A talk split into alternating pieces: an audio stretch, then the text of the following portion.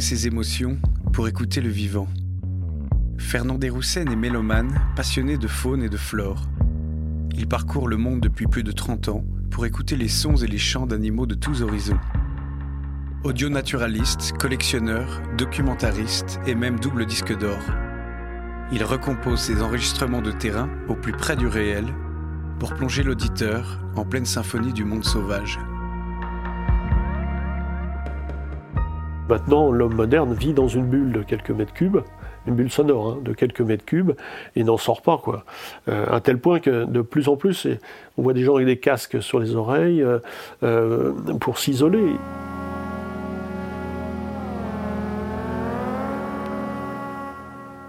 Quand, quand, on était cueilleur-chasseur, euh, c'était pas une bulle, la planète était une bulle. C'est-à-dire que l'audition du cueilleur-chasseur était en permanence à, l'affût, à, la guet du, moindre signe qui pouvait lui amener à, à manger. Quoi. On est devenu agriculteur, donc là on a commencé à aller vers la parole, aller vers une certaine musique et tout ça. Euh, le clocher des églises dans tous les villages, informer sur l'heure, mais aussi informer euh, sur la, position du vent, parce que soit on l'entendait, les paysans pouvaient te dire, bah tiens, il y a un vent de sud-est, parce que euh, j'entends à peine le clocher aujourd'hui. Mais alors, quand est apparu le moteur, là, tout, tout s'est rétréci. Cette, cette écoute instinctive, on l'a perdue au profit d'une écoute euh, euh, informative.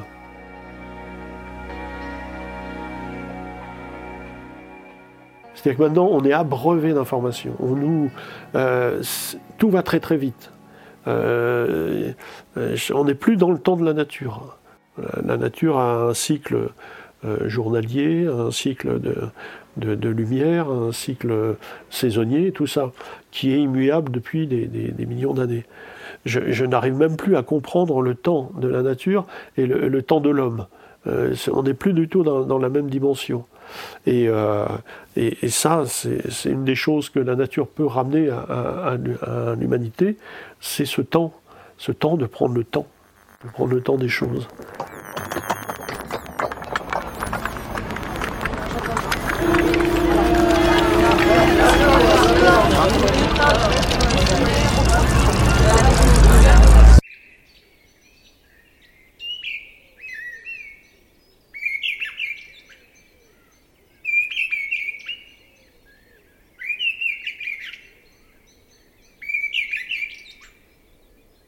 Je dirais que le, premier conseil, c'est de, redevenir un écoutant. C'est-à-dire, tu te poses, dans un tel paysage par exemple, tu restes là une heure et tu écoutes toutes les sources sonores. Quoi. Tu, euh, tu, écoutes le vent qui caresse là-haut les, sommets, le rouge-gorge, là, qui, les, bourdons et les mouches qui passent. Bah, là, on a eu la chance d'avoir un grand corbeau, un vautour fauve qui n'a rien, rien dit, mais bon, il était là puisqu'il vient de décoller. Puis un faucon pèlerin. C'est l'une des premières fois que je l'entends ici, le faucon pèlerin. Bon, ça fait dix ans que je viens là, c'est assez étonnant. Tu sais, je parlais d'une bulle sonore euh, interne dans laquelle on était enfermé maintenant dans notre mode moderne. Là, c'est un lieu typique où tu peux t'asseoir et euh, laisser libre euh, ton écoute. Et tu en entends même un grillon des bois là. Tu le grillon des bois Ici, là. Un grand corbeau là qui survole. Et en fait, tiens, regarde le vautour, ça y est, il prend de la hauteur là. Tu peux aussi euh, essayer de chercher des sources les plus éloignées possibles. C'est un exercice à faire qui est vraiment intéressant. Ça. tu, laisses aller ton écoute euh, au plus loin. Moi, j'entends le Maravel, là, le, ruisseau. Tout on l'entend. Bon, j'entends aussi l'avion qui arrive. Ça. Lui, il va tout couvrir. Là. Pendant cinq minutes, il va tout couvrir. Mais euh, c'est pour dire que notre oreille est très très sensible à, des, fois des, sons infimes, des petites choses.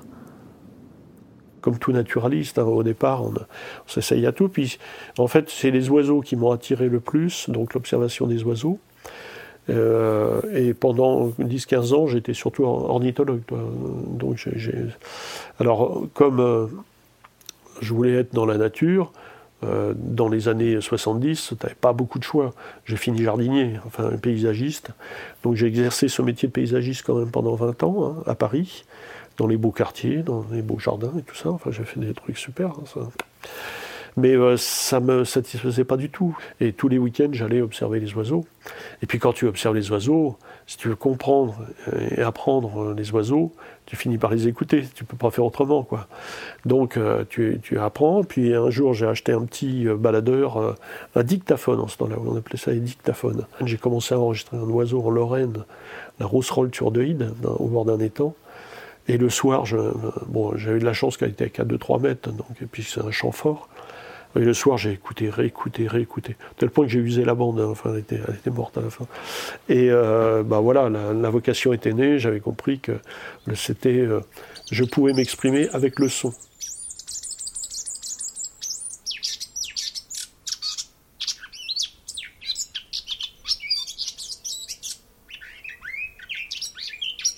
J'ai parcouru toute la France et l'Europe pour aller euh, collecter le, ce, tel chant, tel chant, tel cri, euh, tel comportement et tout ça. Donc c'était vraiment ça au début. Hein. C'était vraiment une sonothèque de collection de, chants d'oiseaux. Mais quand tu enregistres un chant d'oiseau, bah, très vite tu entends derrière, il y a le vent. Et euh, tu es, quand même sensible au balancement du vent, au murmure, des choses comme ça. Tu as une rivière, euh, la rivière c'est très très joli. Euh, tu commences à entendre les autres animaux, les crapauds, les mammifères, les... et puis à l'été les insectes, il n'y a plus que ça. C'est un peu une drogue, hein. quand tu as ton microphone et que tu commences à, enregistrer toutes ces sources, bah, tu finis par, euh, être dans, dans, le bain et tu évolues. moi j'ai beaucoup beaucoup évolué. Il n'y a que du collectionneur, collecteur presque chasseur de sons, comme on appelait ça dans le temps, hein, euh, je suis devenu vraiment un contemplatif. C'est-à-dire que maintenant, poser mes microphones pour avoir simplement un chant de rouge-gorge, euh, pour euh, le comportement, ça ne m'intéresse pas beaucoup. Mais par contre, avoir ce champ de rouge-gorge, avec la petite rivière qui est très belle derrière, avec ce petit vent derrière, ou alors avec ce comportement d'un animal, d'un chevreuil qui passe, qui aboie, waouh, ça c'est génial, c'est fabuleux.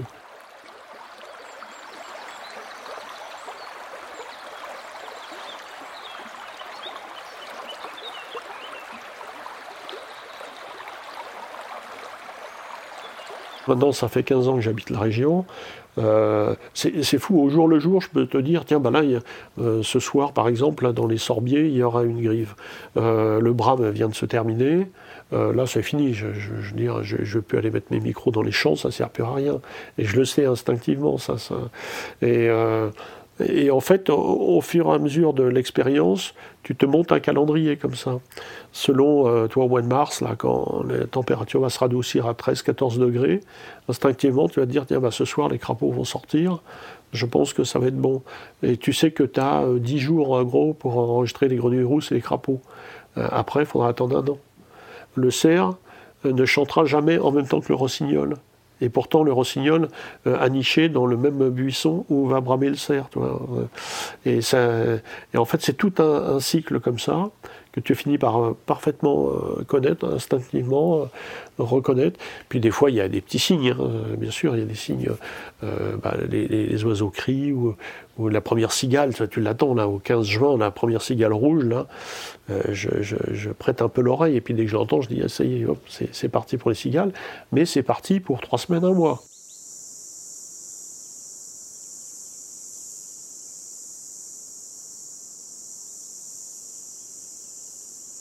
Mais bon, bien souvent, je pars avec un objectif et je reviens avec un autre objectif. Toi, hier, je ne pensais pas du tout m'arrêter euh, près d'une petite cascade enregistrer de l'eau. Et hier, je, pensais plutôt aux grives. Je me dis, tiens, je vais essayer de trouver un coin, un dortoir à grives. J'ai cherché, je n'ai pas trouvé. Et puis le hasard m'a amené près de ce petit ruisseau. Et là, j'ai dit, sympa, allez hop, on y va. On ne peut pas gérer la nature. C'est elle qui nous impose ce qu'elle veut. Et c'est merveilleux pour ça. Parce qu'on a autant de surprises qu'on a d'émotions. Donc, euh, non, non, et, heureusement. Hein. Parce que sinon, ça, bah, ça deviendrait trop scientifique. Si je dis, bah, tiens, allez, je vais faire euh, ce soir du renard, et puis je ne fais rien d'autre s'il n'y a, pas de, a pas de renard, bah, tu y vas, puis en fait, tu, un beau, tu reviens avec un beau chevreuil, et puis voilà. Alors j'ai le piège à son, ça c'est le piège à son, donc euh, il a passé euh, un nombre de nuits. Bah là, euh, pendant le confinement, dans sa batterie, puis le, Nagra, puis je sors le câble là, donc après je mets ce que je veux derrière. Souvent je perche avec la grande perche là à 8 mètres, c'est très très haut. Bon alors où est-ce que je peux vous emmener? Tu vas t'arrêter sur la gauche là, tu peux t'arrêter ouais. Ah ouais c'est pas mal les gorges chandelles, ça va vous plaire. Donc là tu peux te mettre à gauche là. Ouais, tu le, cadre, on voit toute la vallée justement derrière. Ça fait très montagne et tout, c'est vraiment très beau. Je compare souvent ça à la photographie parce que les gens comprennent bien la photographie. Hein. Tu as un boîtier de base et après tu as des objectifs. Euh, tu as un macro, tu as un grand angle, tu as un, téléobjectif. Voilà, nous on a pareil, on a des microphones. Un micro-canon, ça va être plutôt euh, un 50 mm. La parabole, ça va être le, téléobjectif. Euh, et puis après, les, micros omnidirectionnels, ça va être plutôt la macro, pas la macro, le paysage donc le, 30 mm, enfin voilà. Et comme je dis toujours, il ne faut pas être esclave de son matériel. Il y a un choix de matériel à faire dès le départ, hein, comme les peintres avec euh, ses pinceaux et tout ça, ou ses couleurs. Et puis après, une fois que tu as ça, tu ne dois plus penser au matériel sur le terrain.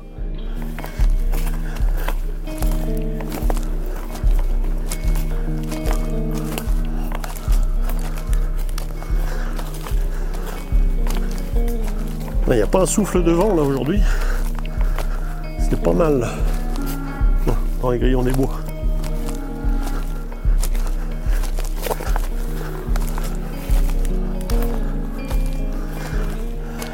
Pas moche hein Il y a pire. Hein Alors j'ai ici le soir là, puis je vois les chamois qui montent là-dessus. Souvent il y a chevreuil et biches sur le fond quand il pleut beaucoup, là, il y a une énorme cascade qui coule, c'est superbe. Et là, tu vois toute la vallée du Maravel, dans ma maison qui est là-bas. Quoi. Ça vous va là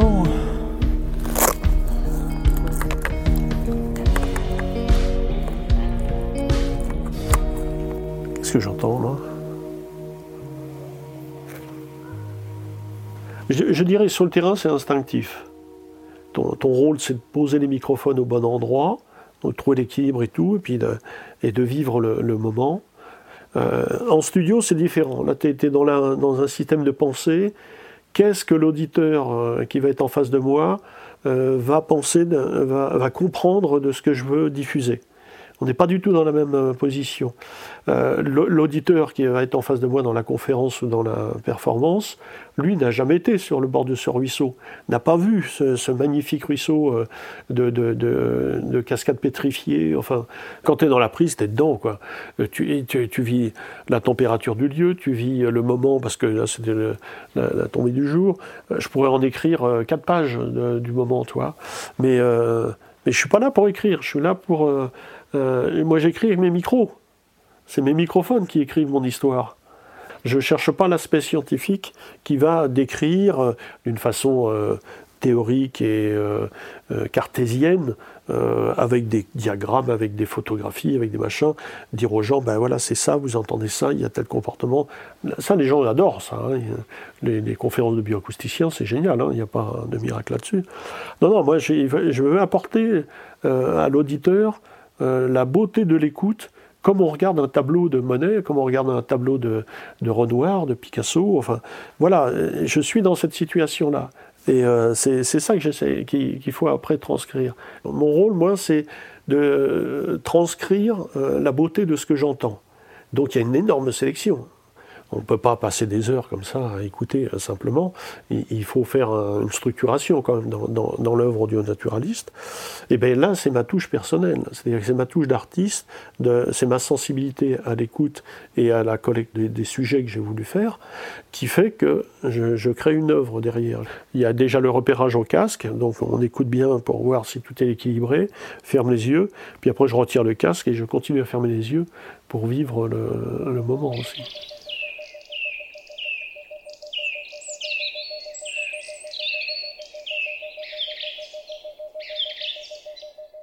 Est-ce qu'on exerce l'écoute? Ben oui, ben oui, c'est évident. Au bout des années, des années, euh, euh, instinctivement, tac, tac, je dis, bah tiens, là, il, se passe quelque chose. Tiens, il y a un jet qui gueule d'une telle façon. Là, il y a un rapace qui va passer. Ou alors là, bah, il y a les, les rouges-gorges qui alarment. Bon, il y a peut-être une fouine ou un, renard. oui, c'est un langage. Pour ça, là, je rejoins la bioacoustique. C'est-à-dire que, quand je me, euh, je me, promène dans la nature, euh, tout, me dit quelque chose. Enfin, j'ai de l'information de partout. Ça, me cause de partout. Et pour en revenir donc à la, qualité d'écoute, en fait, on exerce son écoute au fur et à mesure des, des années. Tu vois, j'ai 63 ans, j'entends encore jusqu'à 12 kHz, ce qui est exceptionnel pour une, une personne au-delà de 50 ans. Au-delà de 50 ans, tu commences à perdre très très vite. Et euh, pour moi, un Wattlet, c'est très fin, c'est très clair, très net. Par contre, depuis un an et demi, euh, depuis deux étés, euh, bah, les sauterelles, je les entends plus dans un espace, je les entends plus qu'à droite ou à gauche. Tu vois, c'est-à-dire que je les entends plus de face. et je sais que l'année prochaine, ça se trouve, je les entendrai plus du tout. Mais ça, c'est inexorable, on peut rien faire.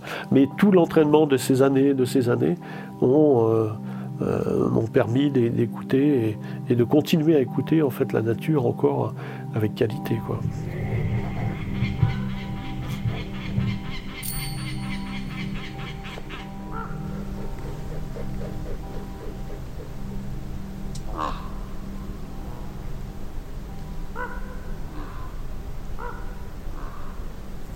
Incroyable, je crois qu'il y a un faucon pèlerin.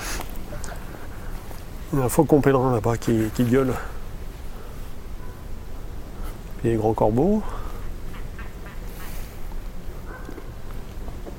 Mais c'est pas fort, hein, c'est loin. Hein. Par contre, j'aimerais bien que le faucon pèlerin redémarre.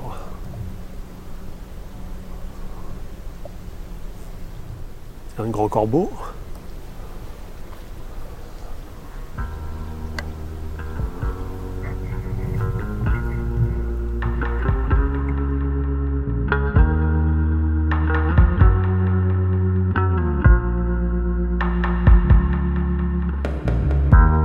Printemps 2020, le monde s'arrête et Fernand se confine dans sa maison du Val-Maravel pour vivre l'inattendu.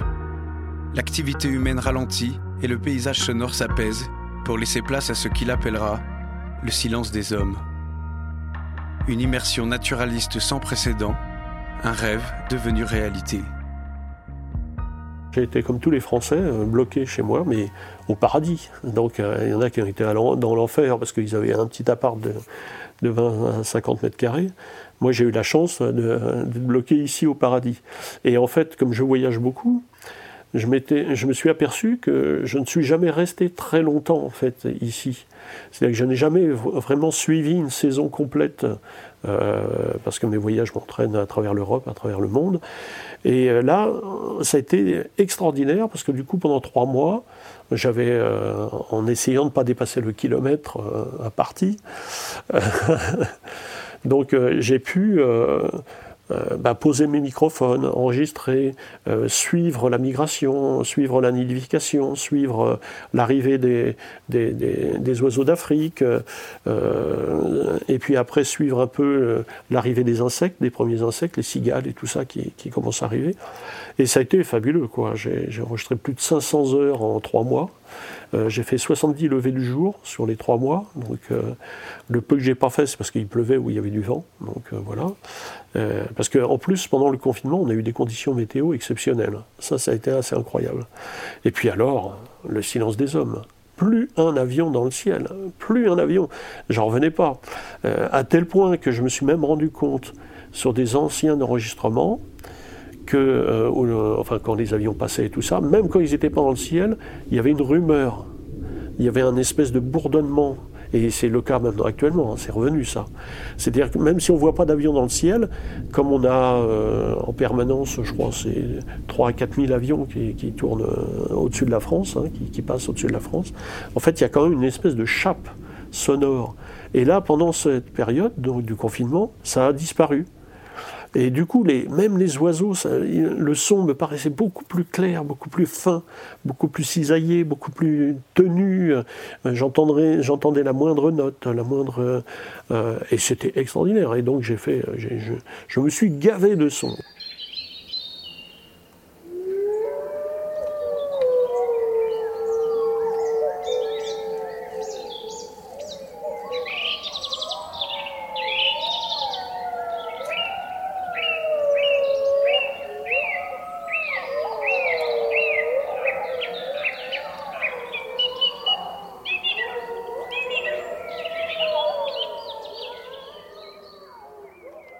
Euh, maintenant que le confinement est terminé, les avions sont revenus.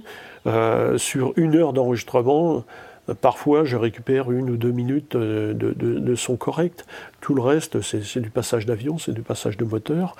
Et là, pendant cette période-là, bah, je pose les micros, je m'éloigne, et euh, je laisse faire la nature. Et là, les concerts apparaissent, c'est extraordinaire.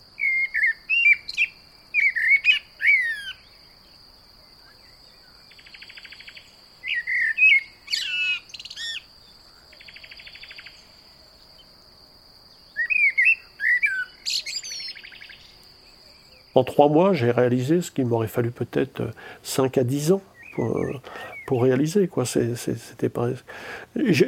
C'est même une situation à laquelle je n'avais même pas pensé, que je n'avais même pas pu imaginer en France. Me dire, euh, oui, bah, tiens, trois mois, on te, donne trois mois euh, dans une forêt, dans un endroit, dans une vallée, et pendant ces trois mois, tu as quartier libre. Tu te fais euh, de ce que tu veux, tu, euh, aux heures que tu veux et tout. C'est, ça paraît inimaginable, quoi, en fait. Hein. Mais ce qu'on a retrouvé, c'est le silence des hommes. Hein. Ce que j'appelle, moi, vraiment le silence des hommes. Et c'est la quête de l'audio naturaliste. C'est notre quête primordiale. C'est-à-dire, on, va chercher euh, dans les sons de la nature euh, toute la beauté de, ce que l'évolution nous, nous propose. Tout ce qu'on entend, là, ça a 300 millions d'années d'évolution. C'est que ce n'est pas simplement euh, la musique humaine à 20 à 40 000 ans. Je vais enregistrer des êtres vivants. Je n'enregistre pas du son. Si c'était pour enregistrer que du son, ça m'intéresse pas vraiment. C'est pas ça. Moi, ce qui m'intéresse, c'est la rencontre avec l'autre. La rencontre avec l'autre être vivant, avec la diversité du vivant, avec la communauté du vivant. C'est ça qui m'intéresse. Et quand on en prend conscience, eh ben, tout devient beau, enfin magnifique. Euh, euh, je suis dans la contemplation perpétuelle. Un truc en face là-bas, il y a un vautour. Ah, il y a un vautour qui est posé, tiens. Ça veut dire qu'il y a une charogne ou un truc comme ça dans le bas là. Et puis même la présence des gros corbeaux là, ça. Et peut-être que ce soir je vais mettre un piège à son là, parce que ça m'intrigue. On n'est pas des, rétrogrades à, se dire ah c'était mieux avant. Mais non, c'était pas mieux avant. C'est mieux euh, dans le présent, mais que l'on protège ce présent pour euh, encore euh, offrir au futur à nos enfants ce que l'on a pu vivre. moi j'ai le souvenir d'endroits, ce que j'ai vécu un an à Morzine-Avoriaz, de, forêt où le matin chantaient les, coqs de bruyère. Mais il n'y avait pas que le coq de bruyère, il y avait l'accenture mouché, il y avait la griffe de règne, il y a des tonnes de choses qui chantaient avec. C'était merveilleux. Maintenant, on y retourne. Si on entend un coq de bruyère, on a de la chance. Et puis, euh, bah, les autres ont disparu. Donc, euh, euh, ouais, ouais. Alors, que faire, nous, en tant que naturalistes? On, témoigne. On essaye de témoigner de, la beauté du monde par, par notre art.